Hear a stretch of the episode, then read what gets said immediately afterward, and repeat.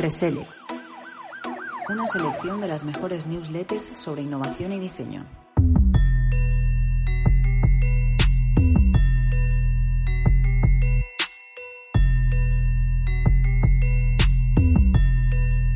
Hola a todos y todas, bienvenidos a un nuevo episodio de Reselect, la newsletter, el podcast, el híbrido, el remix que te trae el mejor contenido de Internet y de la vida, o eso intentamos.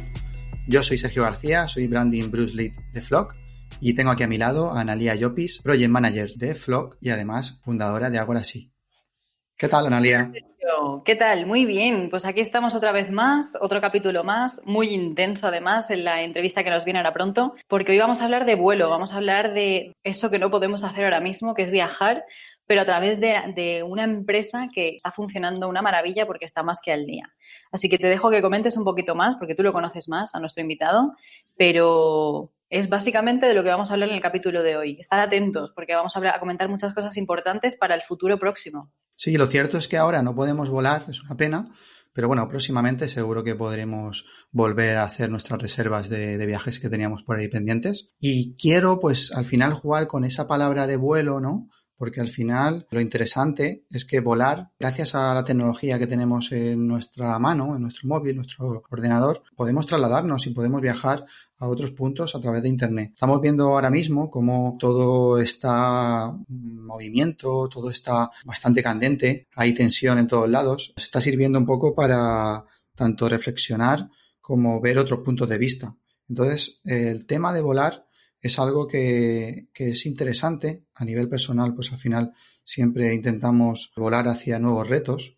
Y yo creo que, que, el tema de hoy, junto con el invitado que tenemos, pues va a dar mucho de sí y, y, además vamos a ir aprendiendo un poquito mejor todo lo que rodea la tecnología blockchain y lo que está suponiendo para numerosos sectores. Es súper interesante. Le vamos a hacer muchas preguntas, vamos a intentar entenderlo todo correctamente y seguir aprendiendo, que eso es lo que nos interesa. Así es, sí, yo he hablado un ratito con él hace un, antes de empezar todo esto y me ha dejado en ascuas, así que tengo un montón de preguntas que hacerle porque yo soy nueva en esto del ecosistema cripto, así que yo espero que como a mí os guste tanto lo que nos va a contar. Pero mientras tanto, Sergio, ¿qué te parece si vamos a los newsletters semanales que traemos?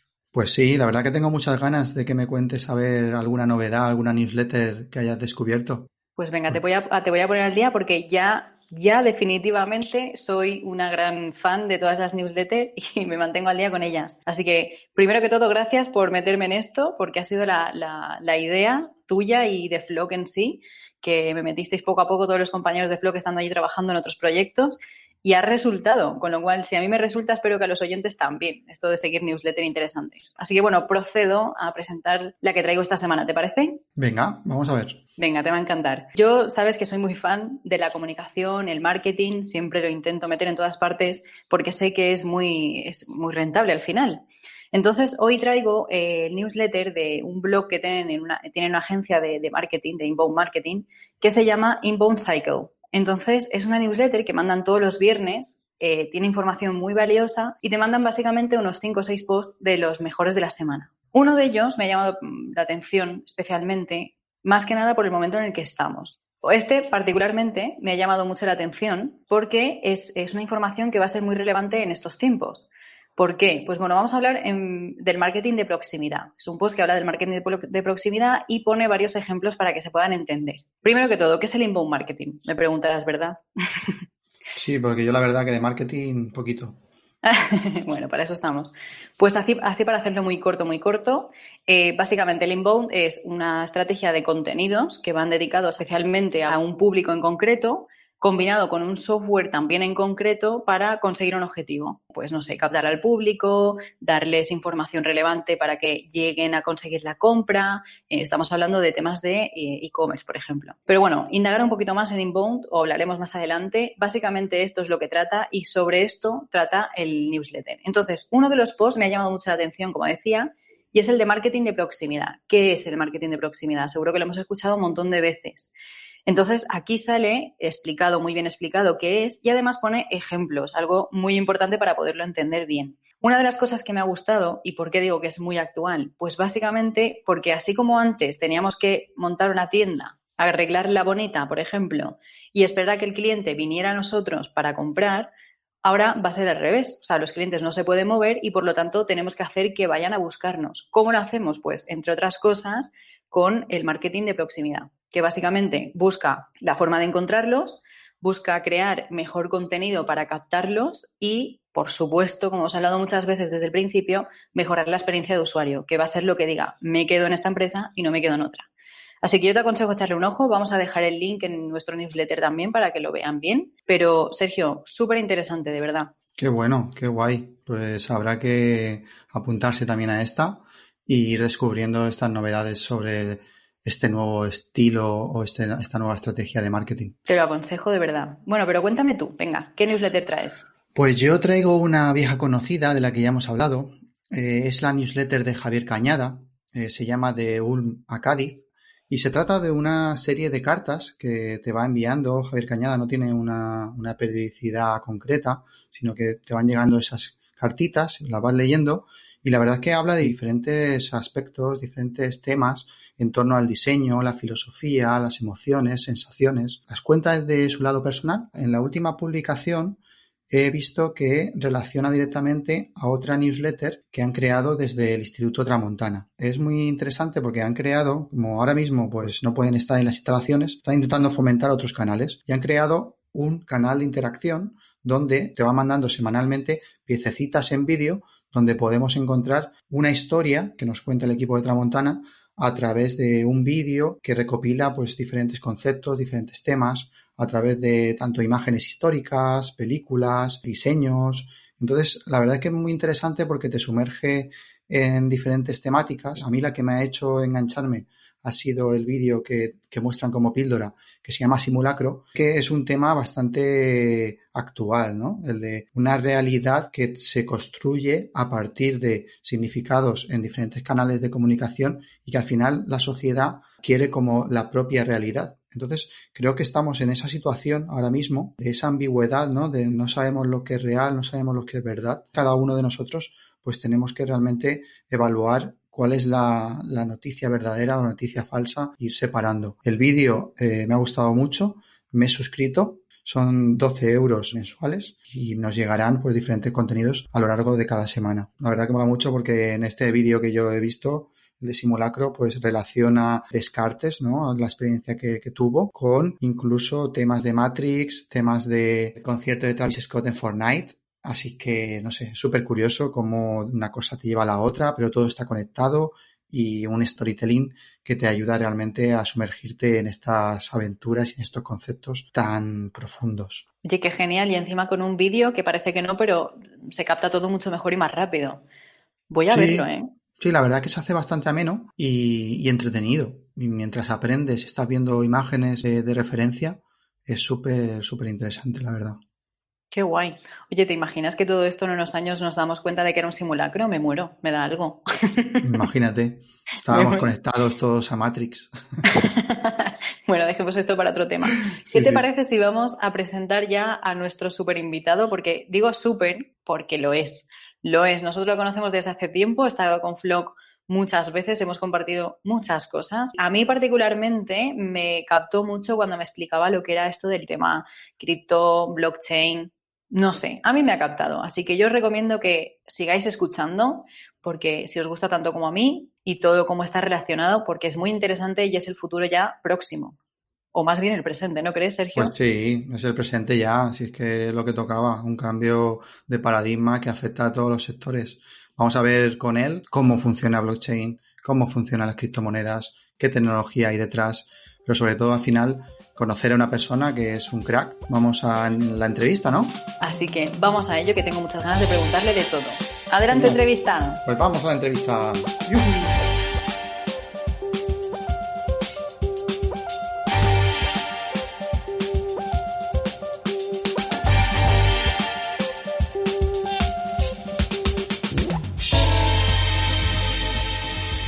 Hoy tenemos con nosotros una de las personas que más está haciendo por la divulgación de la tecnología blockchain y las criptomonedas. Además, es un gran amigo y el primer cliente de Flock, cuando incluso a uno nos llamábamos así. Muchos años a sus espaldas en la escena cripto a través de un proyecto que no ha parado de pivotar. Cryptoverse comenzó como un podcast y ha ido evolucionando hasta convertirse en un canal fundamental para aficionados así como profesionales de este mundo. Ahora llega la recta final para lanzar su plataforma, una especie de TriAdvisor de startups cripto con un montón de funcionalidades. Además de todo esto, es profesor, está a punto de lanzar el cómic Mr. Meta y otros proyectos de los que vamos a hablar a continuación. Bienvenido Carlos, ¿qué tal? Hola, ¿qué tal? Muchas gracias por la presentación.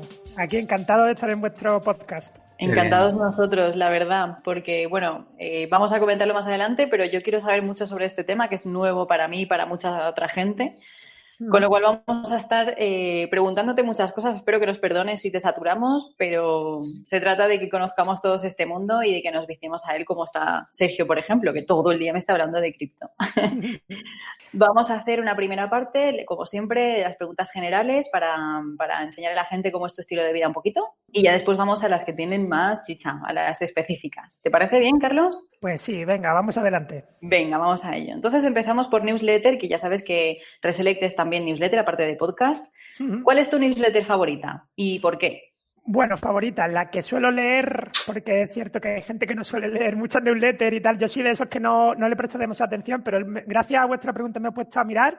Y la que suelo leer siempre, siempre es la de CoinList. CoinList es una newsletter eh, de habla inglesa que habla un poco del, mundo cripto en general, de las noticias y, eh, más importantes de las últimas semanas. Y no sé, me, me gusta bastante, pues lo resume todo muy bien.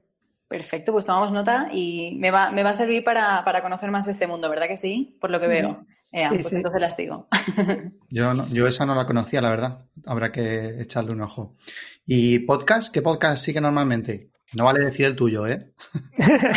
podcast intento un poco liberar mi mente y, dejar las cristos de un lado y escucho dos podcasts que es que ya sé que solo uno, lo que pasa es que son los mismos los que lo hacen, que son todopoderosos y aquí hay dragones, no sé si lo conocéis. Son cuatro podcasters los que lo hacen, que son Arturo González Campos, Javier Cansado, el humorista, eh, Juan Gómez Jurado, que es un escritor también de bastante renombre, y Rodrigo Cortés, que es director de cine. Y me alucina, sobre todo Rodrigo Cortés, cómo habla, eh, estoy enamorado de cómo habla. En uno de ellos, Todopoderoso, sobre todo está centrado en cine, que, que es un tema que me encanta, y luego en el Aquí hay dragones, cada uno se prepara algo de lo que hablar, que suelen ser o hablar de música o hablar de hechos históricos, y además con mucho, mucho humor, eh, bueno, bueno, para desestresarte es de lo mejor. Es buenísimo, es buenísimo aquí Dragones, yo me lo pongo y la verdad que desde el inicio hasta el final, cuando empiezan ahí con, la, pelea de piedra, papel, tijera, es buenísimo. El formato es que está genial, sí, sí. Vamos a poner en la lista también, que les va a gustar a muchos oyentes seguro. Bueno, y vamos a la lectura. ¿Qué libro te estás leyendo actualmente? Si es que estás leyendo uno a la vez, porque nos estamos encontrando mucho con que la gente lee muchos a la vez. Aquí me pasa eso también un poco. Aunque me gustaría leer más ficción, normalmente leo libros de productividad por tema de trabajo, porque también es un tema que me gusta, la productividad y demás. Eh, me acabo de terminar uno que me tenía que haber leído hace mucho tiempo, porque es como la piedra filosofal en esto de la productividad, que es Getting Things Done, el método GTD de David Allen que, bueno, que es un tema de, para gestionar tu tiempo, eh, que es de los más famosos. De hecho, hay gente que, que hace cursos sobre este libro para, para, aplicarlo y demás, y me ha parecido muy interesante, lo estoy aplicando y me está sirviendo bastante. Ah, ese lo acabo de terminar y tengo a media el método Running Lean, que es como la segunda parte, la segunda parte del método Lean Startup, método le digo, bueno, como quieras llamarlo, que bueno, que habla un poco de eso, de las startups de hoy en día, cómo se organizan, cómo, es su método productivo, cómo es eso de estar todo el rato probando las cosas directamente, sin tener el producto perfecto, lanzarlo y luego ir midiendo, validando y pivotando. Y bueno, eh, los, que, los que sepan un poco de estos temas dirán, estos libros están tristes pero bueno, esos son los que estoy leyendo ahora. Bueno, pero siempre se saca algo bueno y nuevo de ahí. Y, tengo la, biografía de Elon Musk ahí esperando para leer, que estoy deseando también meterle mano. Uh, Sergio, eso te gusta, ¿eh? Sí, me encanta, te lo terminé esta, esta cuarentena y la verdad que el otro día con el lanzamiento decía, mira, ya, ya he conseguido un objetivo, ahora el siguiente, a Marte. Ahí está. bueno, ¿y con qué series estás ahora? O sea, ¿qué, ¿cuál nos recomiendas? Me pilláis en periodo de transición de todo, porque también acabo de terminar Ozark, la tercera temporada, que me ha parecido brutal, porque es de las típicas series que yo creo que va, va mejorando con cada temporada, y eso que la segunda a lo mejor fue un pelín ahí mm, normalita, esta tercera me, me ha flipado, vamos. Y he empezado el Ministerio del Tiempo porque no paran de salir clips de la tercera temporada que son alucinantes, se lo están currando un montón. Eh, no sé si lo habéis visto, una cosita que hay con, con Camarón de la Isla y Lorca, que es brutal. Luego, eh, oh, bueno, bueno, bueno, eh, es alucinante lo, último que están haciendo. Y, y, la verdad que tiene muchos fans, se está convirtiendo en una serie de culto, así que he dicho, le tengo que dar una oportunidad ya. Ahora he empezado con ella. Pues esa yo le tenía ganas, así que diciendo eso, ya, ya, ya, me dirás, Carlos, pero yo creo que también le voy a echar mano a ver qué tal. Muy bien, pues vamos a producto digital, ¿vale? Hablemos sobre apps y que usamos un montón en nuestro día a día, pero una sí que no pueda faltar nunca. ¿Cuál dirías tú que es? Tasks. Eh, T-A-S-K-S. Es simplemente mm, una app de listas, eh, pero donde al final llevo toda mi productividad, llevo todo apuntado. Hay listas, sublistas, eh, listas por categoría, eh, se pueden hacer un montón de cositas, pero al final la aplicación es bastante simple y es justo lo que necesito. Lo que quiero es algo rápido para apuntar las cosas muy rápido, que no se me olviden y luego poder ir diciendo, tengo como una especie de bandeja de entrada donde apunto todo tal como me viene. Y luego una vez al día lo voy poniendo cada una, cada cosa en su lista. También tiene que ver con el método Get It Done, que yo ya lo hacía de antes un poquito y ahora lo he perfeccionado gracias a este libro. Muy bien, pues a ser productivo. Hasta la lista de la compra, seguro que la tienes ahí puesta en TAS. Sí, sí, tengo una lista de lista de la compra y, y otra de ver que tengo que ver, oír y, tal, y leer, y esa es la lista más grande que tengo, desde luego. Bueno, pues vamos con música.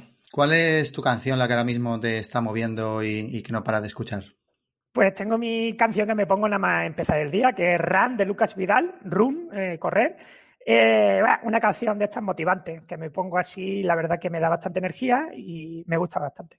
Y esa, esa la tengo ya trilladísima, pero vamos, las voy cambiando, ¿eh? Esta llevaré ya casi toda la cuarentena con ella, ya mismo se trillará. Muy bien, y vamos a comida que ahí en Málaga se come muy bien, me consta. Entonces, ¿qué lugar o restaurante eh, te hace estar como en casa y que estás deseando volver? Porque ahora están abriendo la mayoría. Pues mira, es que no tiene nombre. Le llamamos eh, los del pueblo, Ah, bueno, es otra cosa. Vivo en Belén, Málaga, está cerca de Málaga, pero tiene 80.000 habitantes. Le, digo pueblo, pero ya es una ciudad bastante grande. Le digo porque luego me regañan mis amigos. Y le decimos el chiringuito secreto porque no tiene nombre y es, un chiringuito oculto así como para los autóctonos, ¿no? En una playa virgen por ahí que los conocemos nosotros, no suelen ir demasiado gente de fuera. Y bueno, eso se come como en casa y encima con los pies en la arena, ¿no? Que me encanta. Uy, madre mía, ¿cómo lo vamos a buscar? Porque, bueno, te vamos a preguntar cuando vayamos, entonces, que que nos lleves ahí al chiringuito secreto. Y de hecho le vamos a proponer que ponga el, nombre así, porque si ya lo conocen de esa forma. Ahí está. qué bueno, qué bueno. Yo que este año, este año que nos tocará viajar por aquí, por, por España, pues nos lo apuntamos. ¿Y, ¿Y a ti qué ciudad te gustaría viajar próximamente? Pues ya tenía vuelos comprados para ir en mayo a París con mi mujer, que yo todavía no lo conozco, es una de las ciudades así de Europa que me quedan así de las más importantes y tengo muchas ganas. Y fíjate, pues lo hemos tenido que retrasar. Lo hemos cambiado a octubre, a ver si en octubre puede ser. Tengo que decir dos, porque soy un enamorado de Portugal. ¿eh? Portugal en general me encanta. También estoy deseando ir este año, aunque no creo que pueda. Ya este año haremos eso, que como dice Sergio, turismo aquí en España y se acabó. Sí, pero bueno, ojalá que abran fronteras en octubre ya por lo menos. O sea, que se pueda. No es que abran fronteras, que lo van a abrir seguramente en julio, pero que nos dejen salir, por favor, que lo necesitamos. Sí, sí, de Y haces en pena. Bueno, y vamos a un mantra. Siempre nos gusta que, que nuestro invitado se defina, que sabemos que es muy complicado definirse en uno mismo, pero además de esta complicación te vamos a dar otra que es, te defines, por favor, en una frase para que te conozcan y digan, yo quiero escuchar más a este hombre porque tiene un podcast y tiene un canal de YouTube y es buenísimo escucharle. Así que ¿Cómo te definirías tú? A mí estas cosas me dan mucha vergüenza, la verdad. Pero bueno, como diría, soy un emprendedor buscando la creatividad y en lo único que soy bueno es en rodearme de los mejores. En eso es lo único que creo que sí, que siempre estoy dando, como con Sergio, por ejemplo, estoy dando ahí con, gente muy buena y eso, esa suerte que tengo me, me viene bien, la verdad. Muy bien. Bueno. Pues... pues... muchas gracias por la parte que nos toca. pues hemos acabado la primera ronda de preguntas cortas. Ahora vamos a entrar un poquito más en profundidad, ver realmente lo que te mueve, en lo que estás ahora enfocado. Y ahora, pues eh, vamos a empezar hablando un poquito del pasado. Eh, ya que Analia, pues eh, ahora mismo está entrando en este mundo del blockchain, de las criptomonedas, de una economía diferente, ¿no? Donde al final podemos nosotros mismos gestionar nuestro mundo financiero. Y, a ver, a ver qué te pregunta, porque a mí no, no, para de preguntarme sobre estos temas. Entonces, yo creo que tú como profesional le vas a iluminar mejor el, camino. De hecho, creo que te ha propuesto como invitado para que le deje de preguntar a él. Aquí, como siempre, tenemos una limitación de tiempo. ¿eh? Yo puedo, intentar explicarlo un poquito por encima, pero luego es difícil eh, profundizar en estos temas. Pero bueno, vamos a intentarlo. vamos a intentarlo y seguro que, seguro que por lo menos nos viene bien para entender más este mundo, como quienes, como yo, eh, estamos intentando indagar más porque es muy atractivo, pero sin embargo tiene muchas cosas que no vemos y esas cosas son las que nos dan la duda, ¿no? Nos provocan la duda. Así que bueno, yo te voy a preguntar directamente, porque ellos te conocen más, Sergio y todo el equipo de Flock. Yo hace poquito que estoy con Flow, con lo tanto, eh, ya sabemos que has trabajado con ellos por el tema de CryptoBirds hmm. y nosotros quisiéramos presentarles a los oyentes lo mismo que, nosotros conocemos de ti. Entonces, en primer lugar, vamos a empezar por el principio. ¿Cómo hmm. podríamos explicar a alguien que no esté relacionado con esta tecnología blockchain en qué consiste y qué beneficios le aportaría a su vida diaria? La tecnología blockchain, sinceramente, no es más que una base de datos, pero que no vive en ningún servidor. Eh, vive en muchos ordenadores de muchas personas. ¿vale? Es una tecnología que, ahora hablaré un poquito más, pero bueno, no está controlada por terceros, donde todo se hace por consenso, como digamos por democracia, ¿no? Y donde lo más importante es que donde se inscribe algo en esa base de datos, si lo escribe ahí, queda ahí imborrable para siempre. Y esto en realidad hay que pensarlo y asimilarlo, ¿no? ¿Qué es lo que puede suponer? La primera que se creó, la primera blockchain que se creó fue la de Bitcoin, eh, donde se registran anotaciones contables y donde se consigue por primera vez que eh, teniendo se crea una criptomoneda y donde si yo te mando un Bitcoin dejo de tenerlo. Parece una tontería, pero sin depender de terceras partes es una cosa bastante impactante cuando, cuando salió, ¿no? En general con Bitcoin se creó un sistema monetario preprogramado que no depende de terceras partes y donde no hay ningún centro que aplastar. Es decir, si Estados Unidos, por ejemplo, quisiera apagar Bitcoin, no podría, no tiene un misil, no puede mandar un misil a un servidor determinado porque vive en muchos servidores, en muchas, en muchos, le llamamos nodos, pero cualquier persona con un ordenador se puede montar un nodo. De hecho, Bitcoin está en miles y miles de, sitios, ¿no? Una copia de esa blockchain. Bueno, y esa es la blockchain de Bitcoin. Luego hay muchas otras blockchains, que eso es lo que hay que tener en cuenta, que la gente, cada criptomoneda tiene su blockchain, hay blockchain sin criptomoneda y hay muchas blockchains, cada una es de su madre y de su padre. Cada una tiene su propio sistema de consenso, como esta democracia que decimos, ¿no? Cada una tiene su grado de descentralización, que es una de las cosas más importantes en la que hay que fijarse. Luego llegó Ethereum, otra criptomoneda importante, y facilitó el poder grabar software en esta base de datos. con esto se pueden crear aplicaciones y con esto podemos grabar mm, software informático, programas que, corren ahí en la nube y además programas que cuando se escriben no se pueden borrar, creándose una especie de ordenador mundial. De hecho, cuando Vitalik Buterin, el creador de Ethereum, presentó por primera vez Ethereum, lo llamó eh, The World Computer, como el ordenador mundial. Y algo así, y algo así.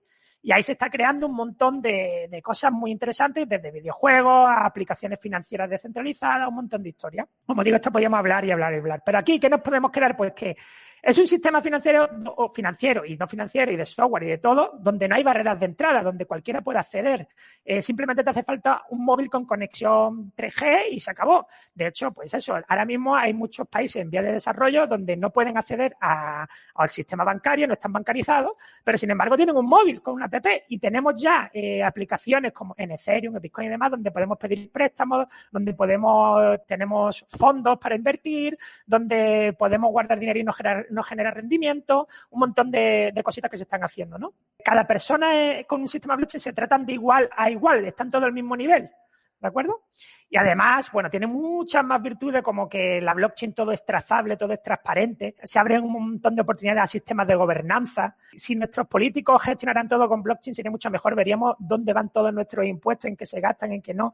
Es que impacta en muchos, muchos sectores de la población, en muchos sectores industriales y demás. La esta trazabilidad, por ya por ejemplo en el Carrefour, si compras pollo, puedes ver dónde salió el pollo, cuándo pasó al matadero y por qué centro ha pasado y de dónde viene, etcétera. Todo trazado a través de blockchain. Y bueno, al final, yo creo que con la tecnología blockchain se busca un mundo más igualitario y más justo, donde se repartan mejor los beneficios. Eso es, eso es mi pensamiento así idealista, ¿no? Y bueno, y pues, como te digo, podemos seguir hablando, hablando, hablando. Solo te digo que hay gente que cree que la tecnología blockchain supone lo que supuso en la Revolución Francesa. Por primera vez se separó la religión del Estado.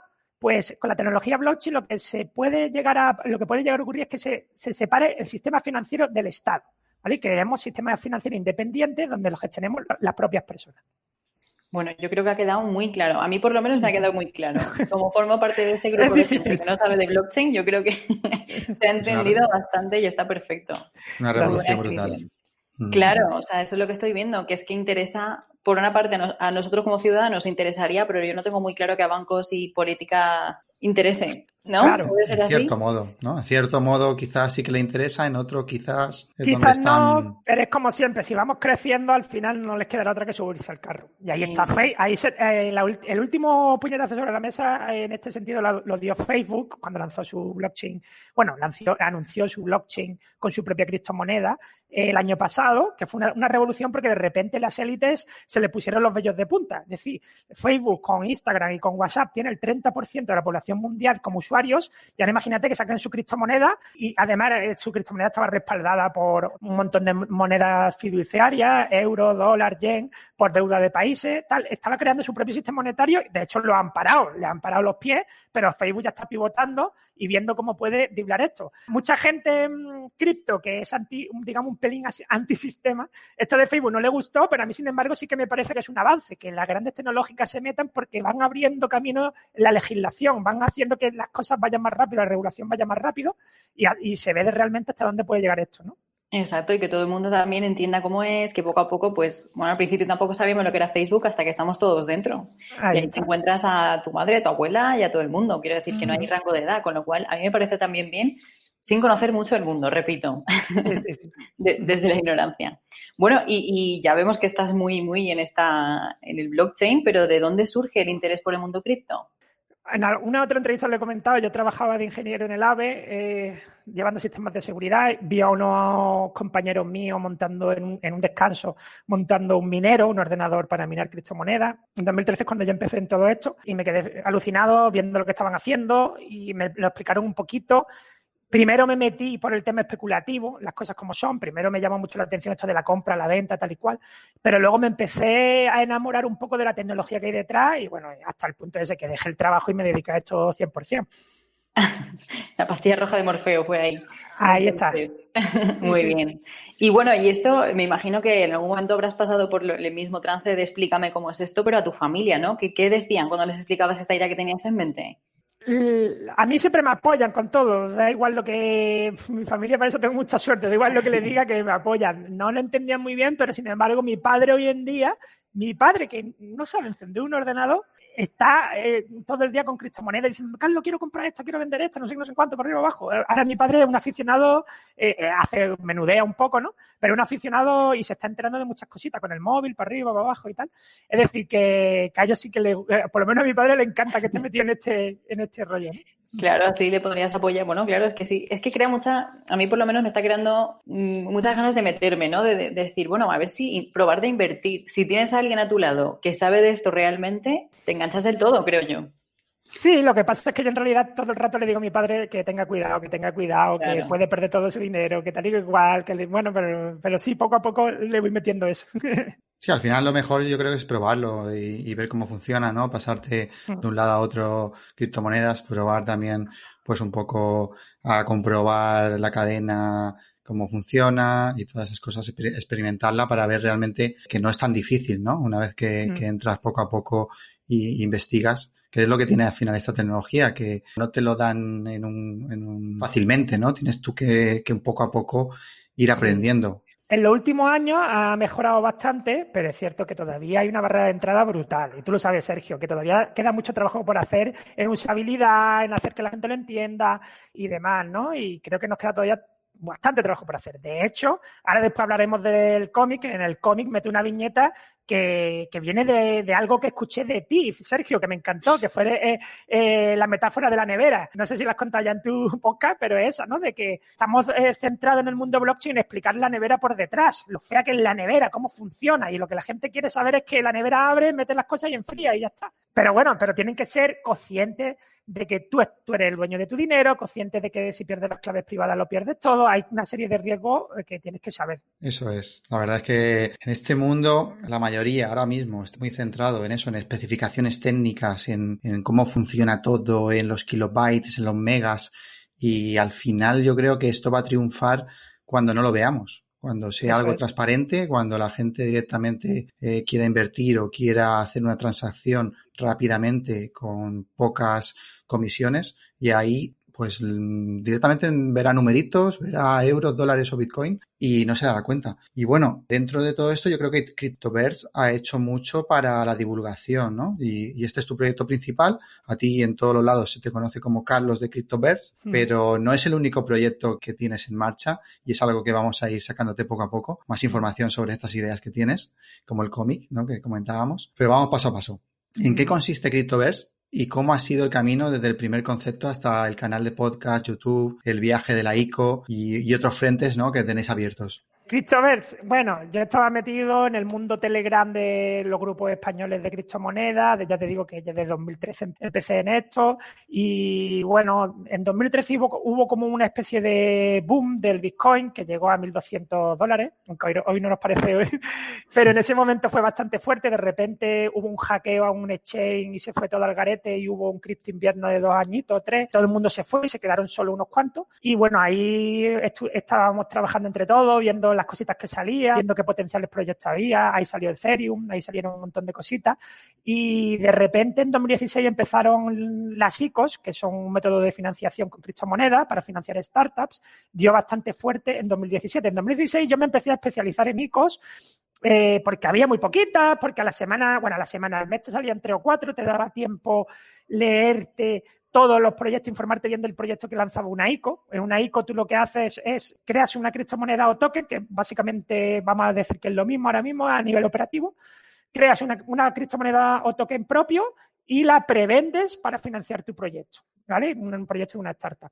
Y en esos momentos, pues, pues en, grupitos así de, de, Telegram íbamos, íbamos hablando sobre las ICOs que salían. Y en 2017 empezaron a salir cada vez más ICOs, cada vez más ICOs, cada vez más ICOs, empezó a haber una especie de boom. Y entonces ahí, ahí creamos el, el grupo, el principio, el grupo se llamó ICO Investor Spanish, el grupo se hizo muy grande y entre todos, ya, no, ya a mí no me daba tiempo a mí solo analizar todas las ICOs que salían, entonces lo hacíamos colaborativamente entre todos. Y nos fue bastante bien.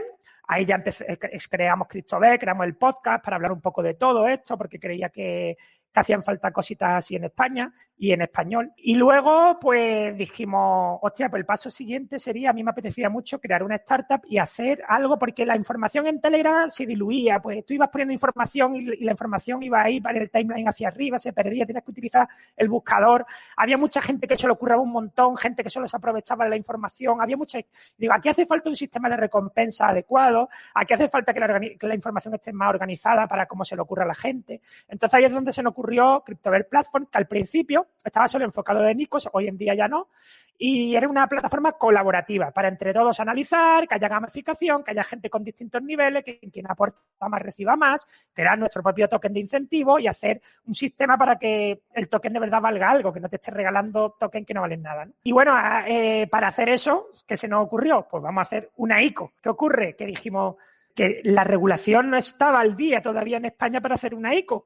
Eh, empezamos a mirar en otros países, pero entonces llamé a Cristina Carrascosa, una abogada blockchain, de que es muy conocida en el entorno blockchain, y me dijo, oye, Carlos, que sí, que sí, que sí que está, que sí que se puede, que sí que, podemos ser de los primeros en lanzar una STO, Security Token Offering, una ICO, vamos a decirle, eh, regulada en España, pero, pero claro, hace falta trabajo, pero sí que se puede. Y nos metimos en ello y nos tiramos un año trabajando con abogados, fue un año intenso trabajando con el regulador, conseguimos hacer nuestra STO.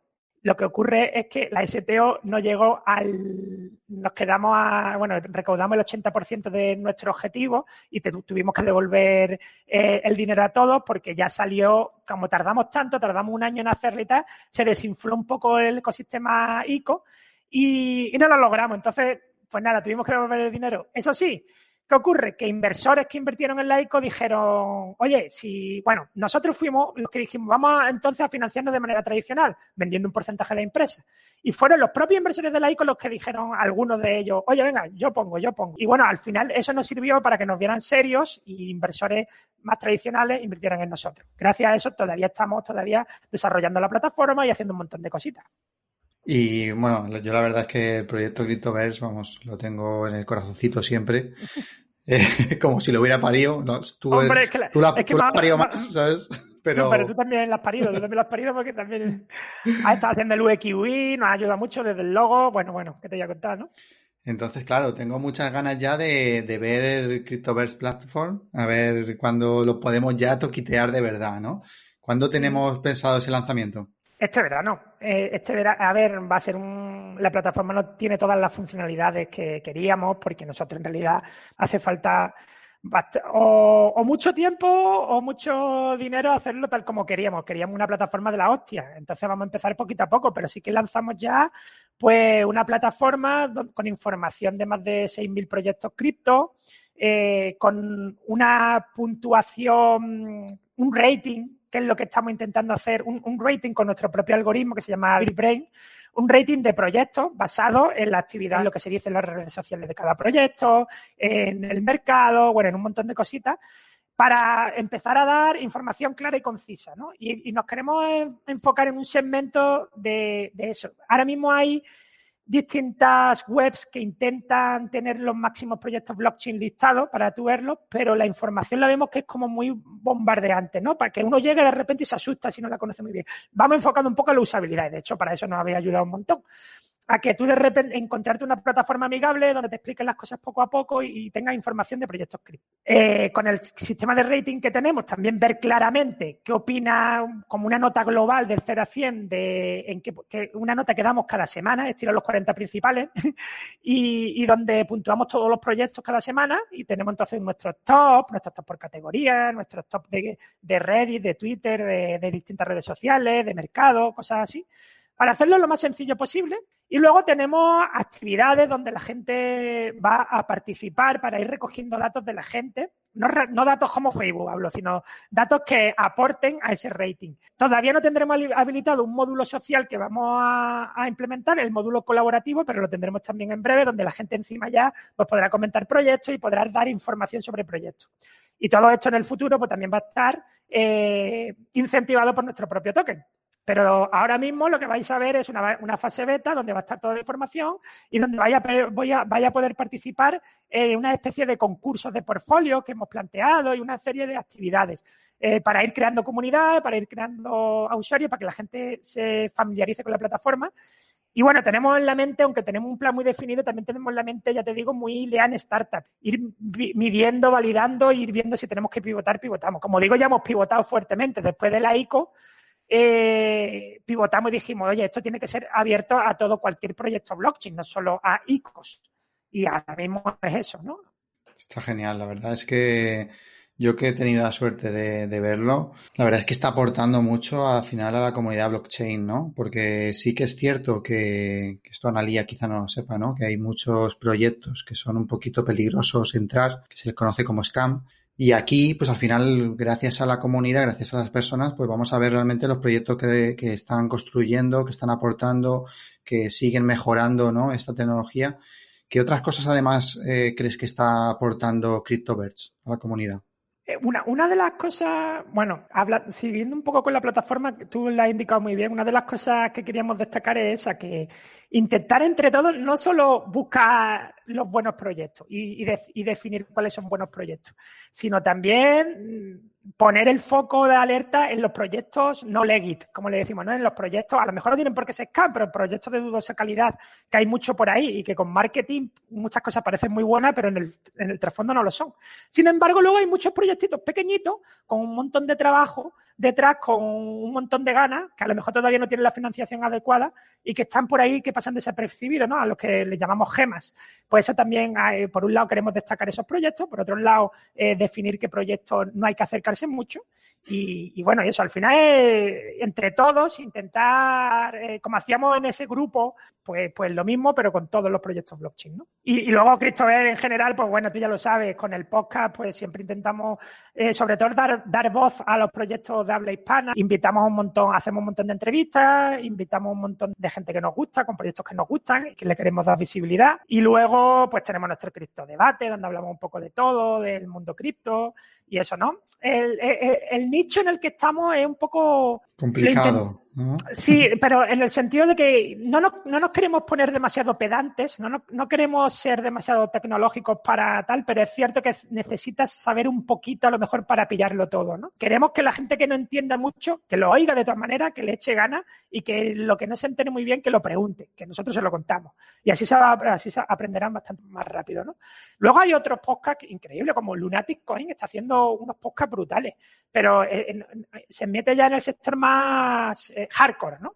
Nosotros no queremos llegar hasta ahí, pero, pero claro, al final, si quieres informar y tal, pues tienes que subir un poco el nivel de, complejidad. Bueno, yo sé de una que va a estar en esa comunidad pronto para saberlo todo. sí, sí, sí. No, está, es que es, es, la, es lo que necesitamos para conocerlo más. Y si es lo que dice Sergio, si tenemos a alguien ahí que está explicándonos de por qué cada cosa o cada proyecto es bueno y que otros vale más la pena no acercarse, pues oye, mucho mejor porque tienes ahí como un respaldo de alguien que sabe que te ayuda. Si no, es un poco arriesgado también. Bien, pues vamos al futuro, algo de lo que estamos hablando todos los días últimamente con esto de la pandemia. Sabemos que es algo incierto, pero bueno, vamos a una pregunta muy seria. ¿Qué quieres ser de mayor? es decir, ¿hacia dónde está enfocado tu evolución profesional o dónde te ves dentro de unos años? Yo soy de los que tiene claro que solo quiero ser feliz y ya está. Y solo quiero hacer lo que me guste. Yéndome de mi trabajo eh, tradicional y metiéndome en esto, la verdad que he ganado bastantes puntos de felicidad. Es cierto que también ser emprendedor tiene muchos quebraderos de cabeza, pero me gustaría en, llegar a hacer una empresa autosuficiente, rentable, donde todo el mundo gane, donde todo el mundo aporte, donde yo siga gestionando lo que pueda, pero eso, que todo fluya y que sobre todo aporte valor a los demás y ya está, y ser feliz y que tenga, deporte, tenga tiempo para hacer deporte, para ocio y para disfrutar de mis hijas y con eso yo soy el más feliz del mundo. Pues Pero como que, no, soy de los que piensan que me quiero jubilar ya ni cosas de esas. No, no, con mi trabajito, pero el trabajo que me haga feliz y disfrutar. Ya está. Exacto, que sea rentable y que dé tiempo. Una visión perfecta para llegar a este, a este, fin.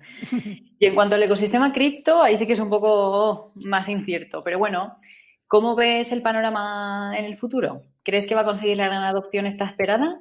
Yo creo que sí. Yo eh, cada vez estoy más convencido de que sí. Y, pero que eso lleva tiempo. Pero creo que se están dando pasos cada vez más grandes para llegar a esa adopción. Vemos, siempre eh, es que ya lo consideramos casi un meme, eh, que decimos los institucionales van a entrar, los institucionales van a entrar, que, es decir, que la, la, gente del mundo financiero tradicional o las grandes empresas van a entrar, pero y, parece que nunca llega, pero yo creo que sí que está llegando, sí que se está, eh, se está abriendo mucho más la regulación al mundo cripto. Las empresas tecnológicas están haciendo, casi todas las grandes empresas tienen un foco ya blockchain, tienen ya un sector blockchain y, poquito a poco va a llegar. Y, va a llegar, como dice Sergio, seguramente al mainstream con cualquier aplicación shortback que simplemente de verdad haga fácil el uso de esto y ni te enteres que lo estás haciendo. Por ejemplo, en nuestro, el, otro día me sorprendió al ver, porque nosotros, aunque todavía la plataforma no está online, online todos los viernes hago un vídeo con la plataforma donde explico cómo va el top de, criptomonedas de esa semana. Y, el otro día en el top de Twitter me encontré que la primera estaba el token de la Juventus, el token de un, equipo de fútbol. Y la primera en Twitter, claro. Y, porque hay un proyecto que se llama Chili, que va enfocado a que los equipos de fútbol o equipos deportivos, ahí está metido en muchos sectores, de, no solo en fútbol, pero en sectores deportivos, pues creen sus tokens y a los aficionados, gracias a esos tokens, tengan gobernanza sobre el club. Ahora mismo son tonterías. Por ejemplo, la Juventus te permitía qué canción hay que vamos a cantar todos cuando marquen un gol. Y se, y se vota con el token, ¿no? Es una tontería, pero ese token, hay unos tokens limitados y están en mercado y esos tokens suben y bajan y, en el futuro lo mismo pues te servirá para elegir más cosas. De repente veo las métricas, alucinante, porque un equipo de fútbol mueve 20 veces más que cualquier proyecto cripto hoy en día. Pues entonces imaginemos no, imaginemos no, ¿no? Y esto te lo digo igual con videojuegos que de repente metan token en Fortnite, pues imagínate, se rompe el mundo, ¿no? Eh, que metan, o no tiene por qué ser Fortnite, puede ser un videojuego, he, he puesto el primero que hay, ¿no? Pero en muchos sectores, como tengan un poco de adopción cripto, pues sí, sí que puede ser eh, la entrada ¿no? de, golpe al, mainstream. O sea, estamos yo creo que estamos a muy poquito de que eso pase. Ya queda muy poco. Entonces, ¿esto podría ser una línea o, qué otra línea crees tú que debería hacerse al respecto para conseguir esta adopción cuanto antes? Regulación, yo creo que la regulación es importante. Cuando, estoy, cuando estás metido en estos temas, ves que todavía hay muchas trabas para hacer lo que queremos. Podemos hacer un montón de cosas con cripto, con, con blockchain, con smart contract, con app descentralizada. El problema es que no nos dejan. Cada vez nos dejan más, pero no, no, es que no nos dejen, nos ponen muchas trabas. Aquí en España tenemos que hacer virguería porque lo queremos hacer todo legal, pero al final es muy difícil. Eh, es una plata, te pongo un ejemplo, una plataforma colaborativa eh, como la nuestra, si yo pago directamente en tokens a la gente por colaborar, yo lo que quiero hacer es parecido a, yo siempre lo digo, ¿no? Como esto sí que está muy manido, ¿no? Pero lo de Facebook, de el producto eres tú, tú no pagas nada, pero te están tratando bien anuncios, tú, tú generas contenido. Yo lo que quiero es que si generas contenido, pues te voy a dar algo a cambio. Esos ingresos que hay por anuncio, pues parte para mí, parte para ti y distribuimos la riqueza, ya está. Pero eso ya en el Estado de, España es eh, complicado, porque si yo te pago en tokens, tú ya, tú ya deberías ser autónomo, tendrías que pagar IRPF, no sé qué, no sé cuánto, para una miseria que te va a dar en token. Es decir, ahí deberíamos, debería haber baremos, debería haber, hay, no, hay una legislación clara. Hay manera de, crearla, haciéndolo todo legal, nos podemos dar puntos de recompensa que son intercambiables por token, es decir, hay que hacer una serie de cosas que al final son trabas para el usuario para que todo se haga legalmente como tiene que ser. Pero esas cosas hay que facilitarlas. Y bueno, aquí en España hace poco se activó el sandbox o dieron luz verde al sandbox con el COVID, no sé cómo habrá quedado, un sandbox fintech donde te dejan hacer muchas cosas en un periodo de pruebas, eh, olvidándote un poco de la legislación para ver qué pasa y luego ya legislan, ¿no? Esa es una iniciativa muy buena, pues cositas así en las que tienen que ir pasando para ir avanzando más rápido. Claro, es una buena idea, porque es que sí, a lo mejor pasa que, no hay legislación porque todavía no se conoce mucho y por lo tanto hay dudas de qué puede pasar. Pero la legislación sí, siempre va atrás de la tecnología, muy atrás, pero es que la tecnología blockchain va muy delante. Entonces, ese es el gran problema. ¿eh? El gran problema no, no. Pero bueno, poquito a poco hay que seguir trabajando en ello y ya está. Por eso yo estoy a favor de esa cripto de Facebook, porque es que, claro, no es lo mismo que lleguen cuatro startups a decirle al gobierno, oye, tienes que hacer esto, que que llegue Facebook. Claro. eso ya es otra historia, ¿no? Oye, que quiero hacer pagos con WhatsApp con mi criptomoneda, dice el gobierno. ¿Qué me estás diciendo, no? Pero bueno. Habrá que ponerse. Hombre, yo también creo que esta, esta época que, que está siendo, bueno, se está digitalizando todo mucho, hasta incluso en mm. las empresas muy, muy pequeñas, será cuestión, será cuestión de lanzarlo y, de entrar en este mundo que, que va a facilitar las cosas también. Sí, sí, hay que mirar algo bueno de todo esto que está pasando es eso, ¿no? En que de repente tenemos un metaverso donde, donde todos vivimos y de repente te das cuenta de, de, las cosas que se pueden hacer en ese metaverso, de que puedes trabajar sin problemas, de que puedes hacer muchas cosas. Y ahí tiene mucho sentido la tecnología blockchain, desde luego, ¿no? Claro, en, en, hasta en la forma de trabajar. Nosotros trabajamos en Flow casi un poco, un poco con la idea. Sí y pues, estábamos hablando antes de tu conectar que es súper cómodo. O sea, ahora volver a la oficina como tal, Da pereza, que sí. claro, porque lo tienes todo montadito, estás en casa, estás cómodo. Siempre cuando no tengas críos, no tengas cosas así que, te vayan em, dispersando de la idea, hmm. pues. Yo soy, por seguir un poco por ahí, yo soy un fan del teletrabajo total, pero sí que creo que hay gente que no está preparada para teletrabajar. Hay gente que es verdad que, quiere estar ahí con el contacto de gente al lado y que así es más productiva y que a lo mejor hay gente que no se lo toma tan en serio si está en casa hay gente para todo, pero yo creo que simplemente hay que ponerlo al mismo nivel y que cada uno elija y que, o pues tiene oficina que vaya dos días a la semana y tres en casa, cositas así, ser más flexible. Y esto es lo bueno que nos va a dar esto también, ¿no? Que muchas empresas son más flexibles con esto. Sí, es que puede cambiar económicamente y socialmente con esta, con esta idea. Pero bueno, ya se verá, ya se verá, nos metamos en otro jardín. Ahí está. Lo cierto es que está siendo un punto de inflexión para esas cosas, ¿no? Al final, si lo vemos desde el lado positivo, pues hay muchas cosas que, que, están cambiando y que están evolucionando. Vamos a ver, ¿no? Eh, ¿Qué va a salir, qué va a salir de, de, todo esto? Porque hay mucha gente en su casa, hay mucha gente en sus oficinas que están eh, dándole más al coco, ¿no? Ahora que tenemos quizá un mm. poquito más de tiempo y, y, repensando todo lo que, todo lo que teníamos, ¿no? Vamos un poquito más adentro, vamos a enfocarnos eh, más en ti, ¿no? En, todo lo que estás haciendo porque yo sé que no, no paras quieto. Eh, yo creo que de, ahí viene ¿no? Eh, el, tema de los pájaros, como un, un, apodo, creo que me contaste alguna vez.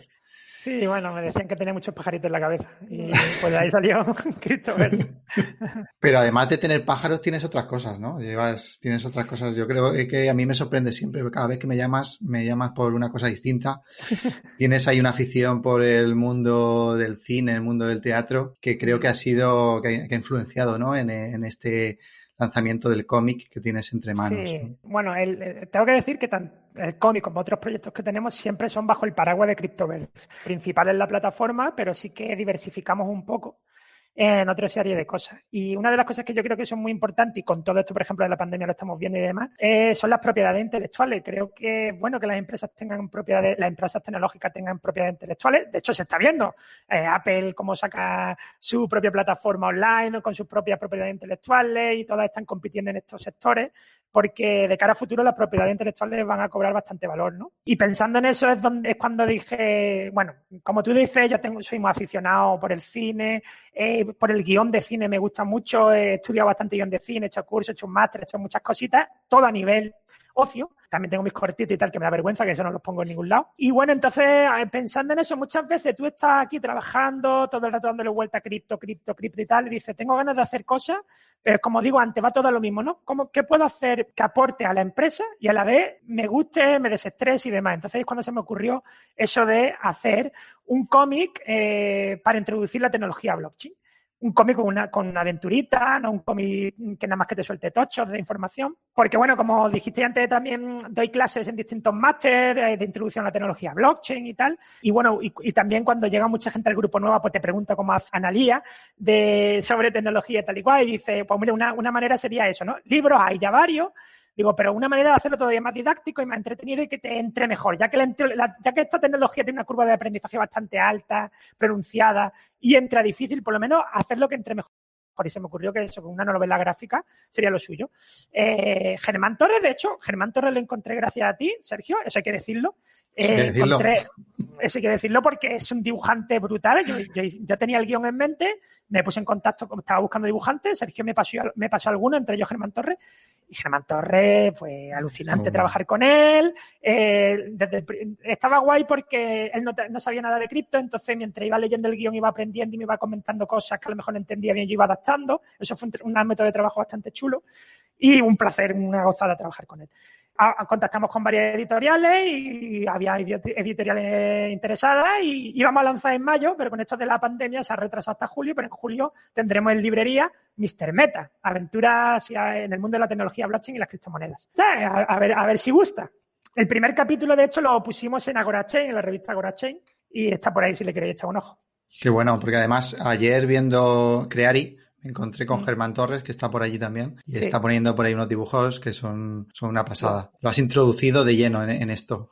Sí, ahí está, porque está en Creari, que es una, plataforma blockchain. De hecho, luego vamos a hablar de ella. Bueno, además también creo que tienes una exclusiva, ¿no? Por aquí. A mí especialmente es un proyecto que, me flipa porque es, es, brutal. También hemos estado participando en él y me gustaría que contaras qué es criptolineaje. Criptolineaje como digo en, en Cryptoverse, eh, aunque tengamos el foco puesto en la plataforma, muchas veces empezamos con tormenta de ideas, cositas que se pueden hacer. Vimos, y esto fue hace tiempo, ¿eh, Sergio, cuando empezamos con esto. Eh, lo que pasa es que luego lo aparcamos. Hay muchas cosas que las empiezas, ves cuánto cuestan hacer las cosas, incluso hace eh, prototipos, y luego ves que en este momento no se puede hacer porque no hay dinero, porque no es rentable, o porque no tenemos tiempo, porque lo, lo principal es la plataforma. Y en ese, en ese momento lo aparcamos. Pero en ese momento vimos el potencial de los NFT, que son tokens no fungibles, que son tokens que cada uno es, tiene un número, eh, son como cromos, cromos que tú tienes eh, en posesión, ¿no? Y ahí sería limitada. De este solo hay 100 tokens, tú tienes el número 23. Van, normalmente adheridos a, una imagen 3D, a una carta o a algo visual. Y bueno, eso, son coleccionables, básicamente, en blockchain. Y ahora de repente está viendo bastante boom de, los NFT cada vez más y parece que en los próximos años va a dar fuerte. Sobre todo va a ser un método también de introducción a videojuegos, porque claro, imaginemos que en, el futuro es lo que muchos esperan, que muchos videojuegos cuando ganes un artefacto, ganes algo, lo puedas tener en un token y lo puedas sacar del videojuego, guardarlo en tu wallet, vendérselo a otro sin depender de terceros. O sea, se pueden generar mercados, se puede generar un montón de historias. Lo que vamos a hacer este verano es mostrar lo que tenemos hecho, que es lo que hicimos, que era un planteamiento de un, proyecto también pensando en una propiedad intelectual para CryptoVer, criptolineaje, y hicimos un prototipo y lo vamos a mostrar en redes sociales y vamos a ver qué opina la gente. Ya si gusta o no gusta, de hecho a lo mejor hacemos soltamos algún NFT de estos tokens, lo sorteamos y vemos qué tal. Si gusta, no gusta y tal, pues ya veremos si seguimos con él, ¿no? Un poco también, como digo siempre, lean startup, es que es lo que quiero, ¿no? Soltar las cosas y ver lo que pasa. También llevando un poco la docencia blockchain, va todo hilado, en criptolineaje lo que tenemos son lineajes, parejas de personas, hombre y mujer, y cada cromo es un hombre y una mujer, un hombre, una mujer, un hombre y una mujer, y, cada cromo es una casa. Imaginémonos juego de tronos, ¿no? Casa Targaryen, casa tal, cada cromo es una casa, pero las casas son eh, proyectos blockchain. Está la casa Bitcoin con un hombre Bitcoin y una mujer Bitcoin. están los principales proyectos cripto. Había planteado unos 12, una cosa así, unas 12 casas. Y ahora que ocurre que solo hay un token de cada uno al principio, en la generación cero. Estos eh, tokens los puedes mandar a un smart contract a que procreen y te crean hijos. Y esos hijos son una mezcla entre los tokens que juntes. Tú puedes juntar uno de una casa con otro de otra casa. Y ahí sería la, generación 1. En esa generación 1, cada token eh, solo puede tener cinco hijos, pero las siguientes pueden seguir teniendo cinco hijos. Al final se, se expande como un árbol y tendrá varias generaciones, con cosas mezcladas, con tal. Ahí, hay un montón de historias estilo CryptoKitties. Y nada, pues nada, metemos eso, metemos un poco de la historia de cada proyecto con esto de las casas, un poco así, eh, estilo medieval, cyberpunk, lo que, es lo que hemos metido. Y nada, eh, tenemos varios que hemos hecho y los mostraremos. Tenemos un motor gráfico hecho y desde aquí, joder, Sergio, esto sí que va a ser duro desde aquí. es que, nada, tío, eh, eh, en realidad este proyecto tiene que ser honor al que nos hizo todo el prototipo, que lamentablemente ha fallecido hace poco, un, chaval muy joven, con muchas ganas. Y ese también ha sido, ha sido uno de los motivos que, por lo que he desempolvado esto, porque me, cuando lo, cuando ocurrió, que me lo dijo Sergio y me quedé de piedra, hace poco, eh, dijimos, joder, tío, y este proyecto con lo guay que está, nadie ha visto nada de esto. ¿A que sí, Sergio? Tú tenías muchas ganas de mostrar, porque todo el grafismo, todo era de él. Eh, el grafismo, no hablo, el logo y demás sí que es de Sergio, pero lo que es el diseño de personaje, el motor 3D que mezcla los personajes, todo era de él y no, nadie ha visto nada. Y entonces por eso es como vamos a darle un punch a ver si podemos, que por lo menos enseñarlo y que se vea su obra. Y eso siempre va a estar ahí. Este, este proyecto está dedicado a Rubén Corcoles, eso es así, vamos.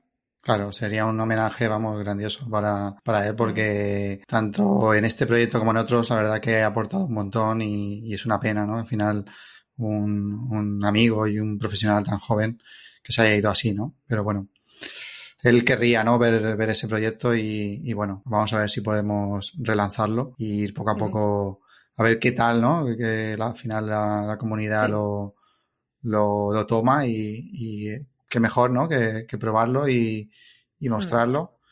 Y bueno, no sé si ya te, ha marcado algún tipo de roadmap o directamente vamos a, a sí, hombre, tenemos un poquito. Tenemos idea, eh, pero tanto los recursos de tiempo como de dinero ahora mismo están enfocados en la plataforma, sí que tenemos nuestro espacio. Es que todo lo tenemos hecho así, ¿no? En, plan de del 100% del tiempo, el 90, bueno, 85% del tiempo va para Christopher Platform, la plataforma, y el 15% para, para proyectos alternativos para diversificar. Como ahora mismo hemos acabado por fin Mr. Meta, pues ya tenemos ese tiempo para dedicarle a criptolineaje. Y ahí iremos, pero sí que ya te digo que no se va a quedar simplemente en mostrar las creaciones. Vamos a hacer incluso NFTs, vamos a hacer tokens, vamos a mezclarlos por primera vez y, y, vamos a regalar esas mezclas. Incluso haremos que la gente pueda votar quién mezclamos con quién. Todavía a lo mejor no puede hacerlo cualquiera, pero, pero bueno, ahí empezaremos a ver cómo va y si tiene impacto o no este proyecto. Estaba muy guay. Las mezclas que salían por ahí estaban muy curiosas algunas. Y con ese guiño, ¿no? De las familias, de, de los diferentes personajes. La verdad que a mí, a mí me gusta mucho. Sí, ves, que está frito de hablar de este proyecto porque todavía no hemos mostrado nada. Pero bueno, ya, ya, lo iremos haciendo, ya lo iremos haciendo este verano. Pero yo que sé, que sé un poquito menos del proyecto, ya me estoy involucrando tanto en el proyecto como en este mundo nuevo mundo, así que va, va a triunfar seguro. Mira cómo te lo digo, va a triunfar. Muchas gracias, ojalá te Sí, seguro. Bueno, pues como decía, me está gustando mucho a mí todo esto y me estoy enterando muchísimo, pero realmente para saber si invertir en criptomonedas sigo teniendo un montón de preguntas, me vas a disculpar. Así que tú como profesional, ¿qué pasos me recomiendas a la hora de, invertir en criptomonedas? También es algo muy manido, pero siempre invierte lo que estés dispuesto a perder.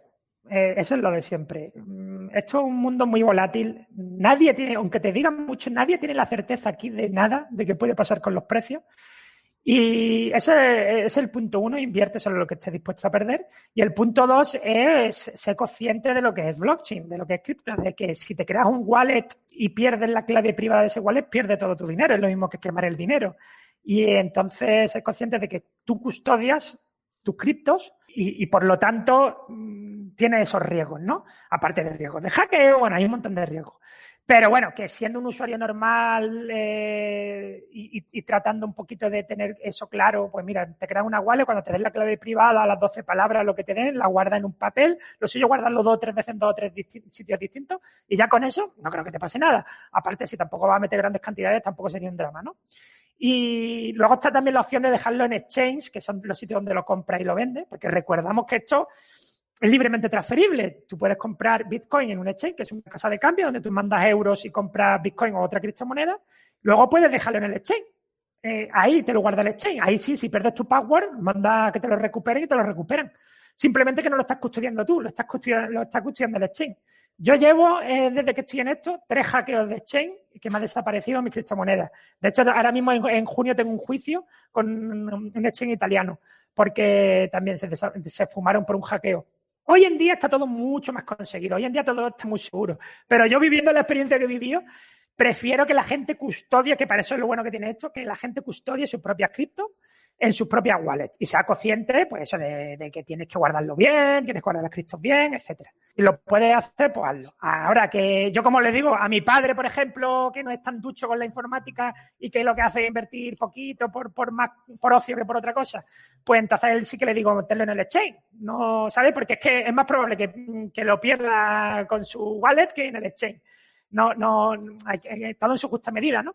Pero bueno, tú que seguro te desenvuelves bien con las tecnologías, tienes que tener tus propias wallets y pasártelo y trasteas y ya está. Esas son las dos cositas. Luego, pues, ver más o menos lo que, lo que suele invertir la gente, Sergio, este, lo otro. Para mí lo principal es Bitcoin.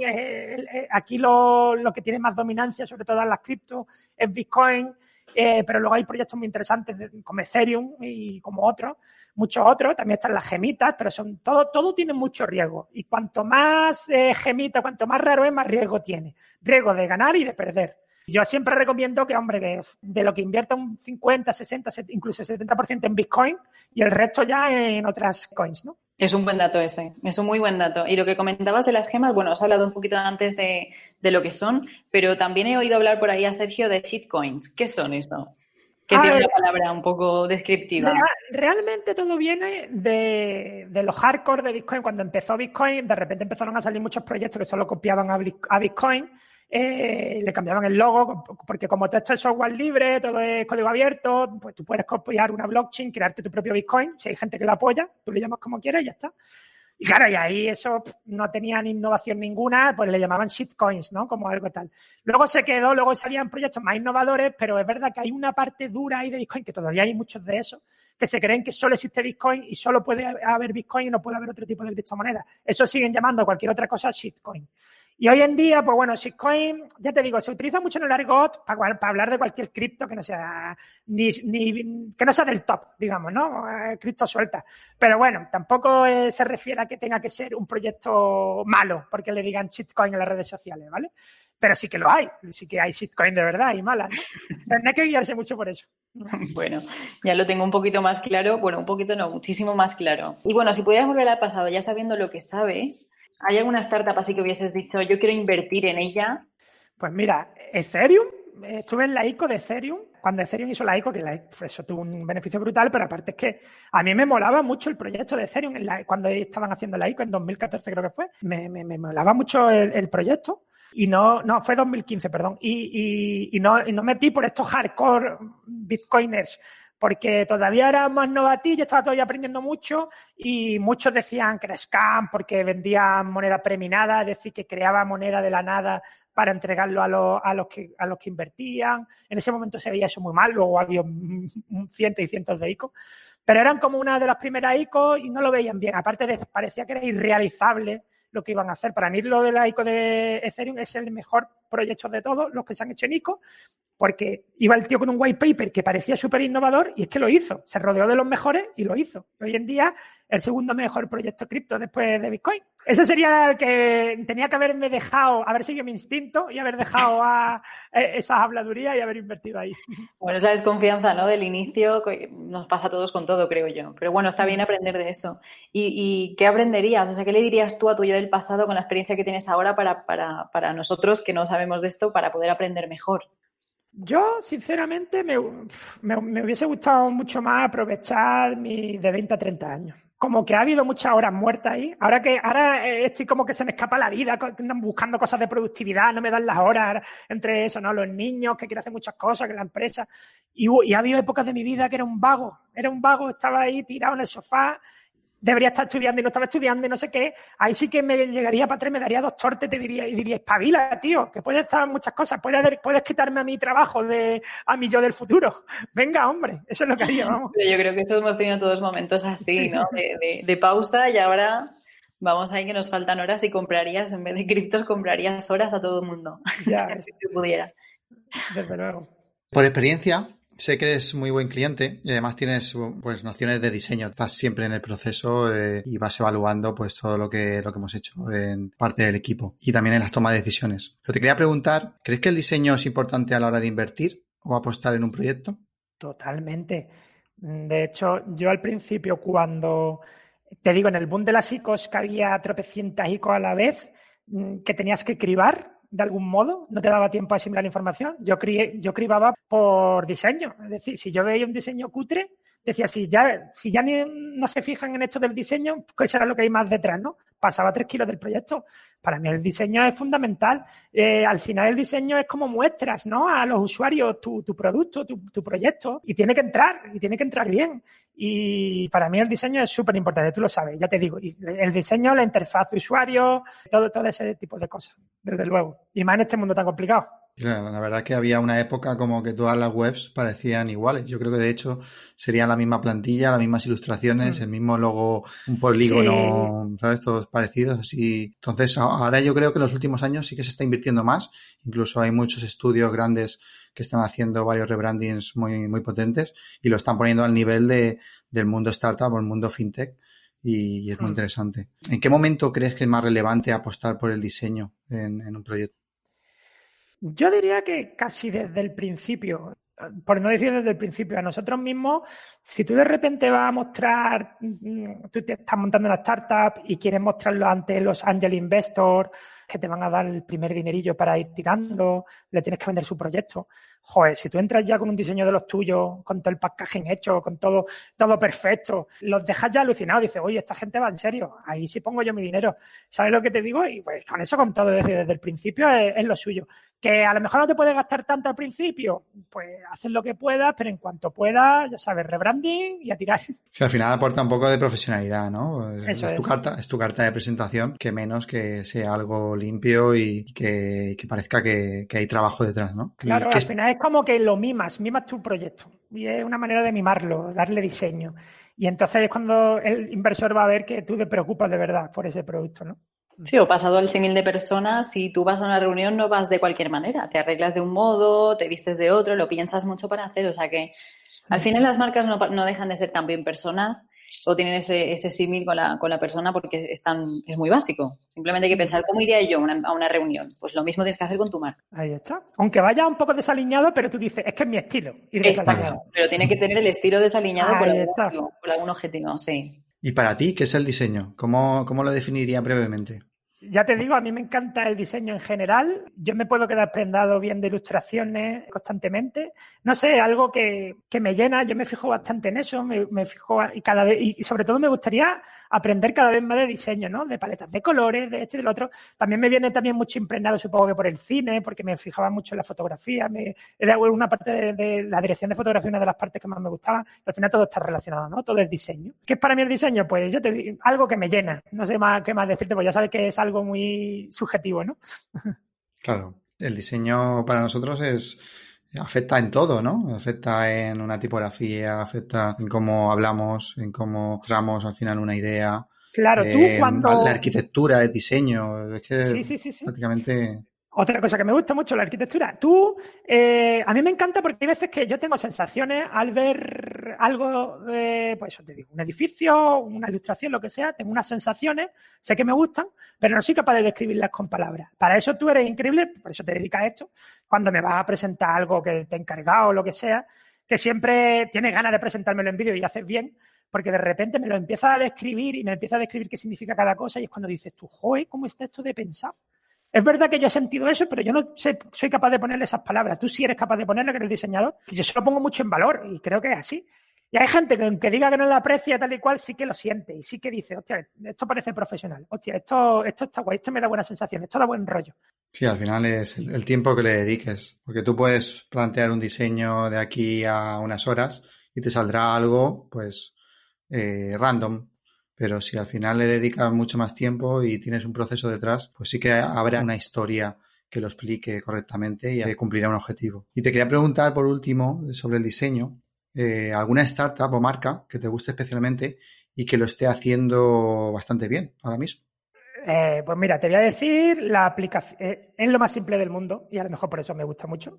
La aplicación Delta, que es para llevar tu portfolio, tu fondo, por lo que compras, lo que vende y demás en criptos, eh, para llevar un control de eso. Al principio había una app que se llamaba Blockfolio que hacía lo mismo. Llegó Delta y arrasó con el mercado. Y era todavía más intuitiva, o sea, era simplemente más intuitiva, más fácil, pero, pero tenía lo mismo. Y yo creo que ha sido solo por el diseño. No ha sido por otra cosa, por el diseño, la interfaz de usuario y demás. Pero que hacía exactamente lo mismo y la otra tenía ya un nicho de mercado brutal. Yo no sé cómo llegó y se hizo con el mercado. Pues por eso, por el diseño. Y además, hace poco la compró eToro, creo que fue, 4 o 5 millones de dólares. Es decir, es una app que he visto de repente salir y en nada, en año y pico, posicionarse de escándalo y ser comprado y meterse un exit. O sea, brutal, ¿no? Lo, que hay, lo de esta aplicación. Cuando la veáis vais a decir, pero esto es muy simple. Bueno, vosotros sí lo apreciaréis, pero mucha otra gente dirá, es muy simple, pero, pero bueno, pero eso es lo bueno que tiene. Es que lo complicado no es hacer un diseño complicado, lo, lo, importante es hacer un diseño simple, porque si, si fuera por muchos clientes meteríamos todo en un logo, ¿verdad, Sergio? Sí, la verdad que sí. Y esto, y esto, y esto, y esto para que todo lo defina. No, se trata de hacer un diseño limpio que se entienda y que después con un storytelling adecuado y con otras, eh, digamos, aplicaciones se entienda toda la historia, no que todo lo tenga el logo. Entonces, hacerlo simple no es siempre, no es siempre fácil, al revés, ¿eh? Complicado, complicado. Al final, sintetizar una idea en algo concreto es muy complicado. Y me has dejado con las ganas de ver Delta, me la tendré que bajar porque yo soy muy de Blockfolio. Ha sido siempre la que, la que tenía ahí. Pero vamos, ahora cuando acabemos me la, me la bajaré a ver qué tal. Ahí está ya sabes. bueno, y por último, vamos con la recomendación en la que estamos acostumbrados. Siempre nos gusta que tú desde tu saber nos cuentes a ver a quién admiras o alguien que sea referencia para ti y nos encantaría pues conocerlo si puede ser. Entonces, ¿a quién seleccionarías y, qué le preguntarías? Vamos a ver, es que tengo mucha gente a la que admiro, mucha gente del entorno blockchain, que podría decirte un montón de gente, pero si pienso tema creativo, como es lo que trabajáis, y, encima mi sector blockchain, desde luego que es David Proto, el CEO de Crea, de Creari, que hemos hablado antes un poquito de él, por eso dije, sabía que me haría esta pregunta y digo, eh, va a salir Creari ahora, que es una plataforma blockchain para diseñadores, le llaman 3.0, donde precisamente lo que se busca es lo que te he dicho yo antes, que quien genere contenido reciba recompensa por ello y ahí por los me gusta, por, por, madurar el contenido, pues eso, como lo, cuando tú estás con Instagram todo el rato dando me gusta, viendo esto, viendo lo otro, pues, pues nada más que por eso ya recibes criptomonedas y por subir contenido también. Además, se pueden vender tus propios diseños, tus diseños se inscriben en blockchain, con lo cual tienen validez legal como un registro. Una plataforma súper completa. Este es el típico proyecto GEMA, que crece orgánicamente a través de los usuarios que tiene muy poco, se gasta muy poco en promoción porque se lo gastan en desarrollo y que está ahí oculto, pero cada vez va adquiriendo más usuarios, va adquiriendo más usuarios y van trabajando de escándalo. Y además tecnológicamente es una brutalidad, porque en vez de hacer un token cualquiera de Ethereum como hacen muchos, no, no, se ha creado su propia blockchain el tío, una versión de otra blockchain mejorada, alucinante. Entonces, el CEO de crear, desde luego. Y, le haría las mismas preguntas que me había hecho a mí, porque seguro que va a dar mejores respuestas. pues funciona, crear y a mí me encanta, la verdad que funciona estupendamente. Me está haciendo incluso que deje atrás un poquito Behance, ¿no? Que, podría ser la referencia en el mundo normal. Pero la verdad es que crear y eh, me mola mucho y la verdad que hablaré con, con David Proto para ver si lo engañamos y viene por aquí a, a contarnos. Claro, yo le meto presión para que venga. Y además, eh, esto es una cosa que no he dicho tampoco todavía en redes sociales, te lo digo ya, os lo digo ya, que es que eh, David Proto está metido mucho en el mundillo de los criptopuzzles. Criptopuzzles es en una imagen encubierto una clave privada. Entonces, se, tú pues, pones un premio, creas una wallet, metes ahí Bitcoin, por ejemplo, y la clave privada de ese Bitcoin lo hace como si fuera una especie de escape room, ¿no? En una propia imagen lo, lo, lo encriptas, lo ocultas. Hay, hay, gente que se dedica a, en, en, equipo a descubrir esa clave privada. Es un, es un rollito de, muy de nicho, pero que está bastante chulo. Y él, de hecho, hace poco hizo uno con Creary, hizo un billete de Crea y un equipo lo encontró y hizo todo el proceso en vídeo, cómo, cómo logró dar con esa clave privada. Y cuando vi eso dije, esto lo quiero yo para el cómic. Entonces le dije a David Proto, tío, tienes que hacer un Cristo Puzzle para mi cómic. Al final de nuestro cómic, hay, en el cómic habrá, esto ya es más complicado porque tenemos todo el cómic, alrededor de todo el cómic hay oculto una clave privada de Bitcoin, pero hay una piedra roseta al final del cómic donde te, te dice más o menos cómo tienes que buscarlo. Y se ha ocurrido un, un Cristo Puzzle brutal. Me ha encantado. Y lo tenía que decir. Es de autor David Proto. Y bueno, eso ya lo iremos poniendo por las redes sociales. Estará solo en la versión impresa del cómic, no en la digital. De hecho, porque habrá que hacer cosas con papel que, que no se puede hacer en la digital. Qué locura. qué bueno, qué bueno. La verdad que sí, o sea, qué ganas. Bueno, pues muchísimas gracias por la recomendación, David. Vamos a por ti, que lo sepas. bueno, y vamos al momento frase. Reselect es el podcast que se servirá para mucho o para nada, o al menos para, para limpiar, tu bandeja, de, entrada. de, entrada. Bueno, Carlos, un placer. Ha sido súper agradable estar contigo. Eh, de verdad que he aprendido muchísimo. Esto surgió la idea de decir, oye, Sergio, ¿no me presentarías a Carlos para que me explicara? Y ha sido muy buena idea, te tengo que decir, Sergio. Así que yo te agradezco mucho el haber estado con nosotros esta tarde. Y, y, nada, mm, con todos los datos nos vamos a poner a trabajar ya, a buscar, a, no sé, quiero invertir, quiero invertir ya. Para mí, para mí ha sido un auténtico placer, de verdad. Ha sido una charla entre amigos más que otra cosa, me ha gustado mucho. Y nada, os animo a que sigáis con el podcast, que es muy interesante. Y a todos aquellos startuperos que nos escuchen, que contraten a Flock, que son la caña. Muchas gracias. y pronto en las mejores librerías, Mr. Meta. Ahí está. hay que comprar sí o sí. Momento publicitario. bueno, la pues promoción. Un abrazo.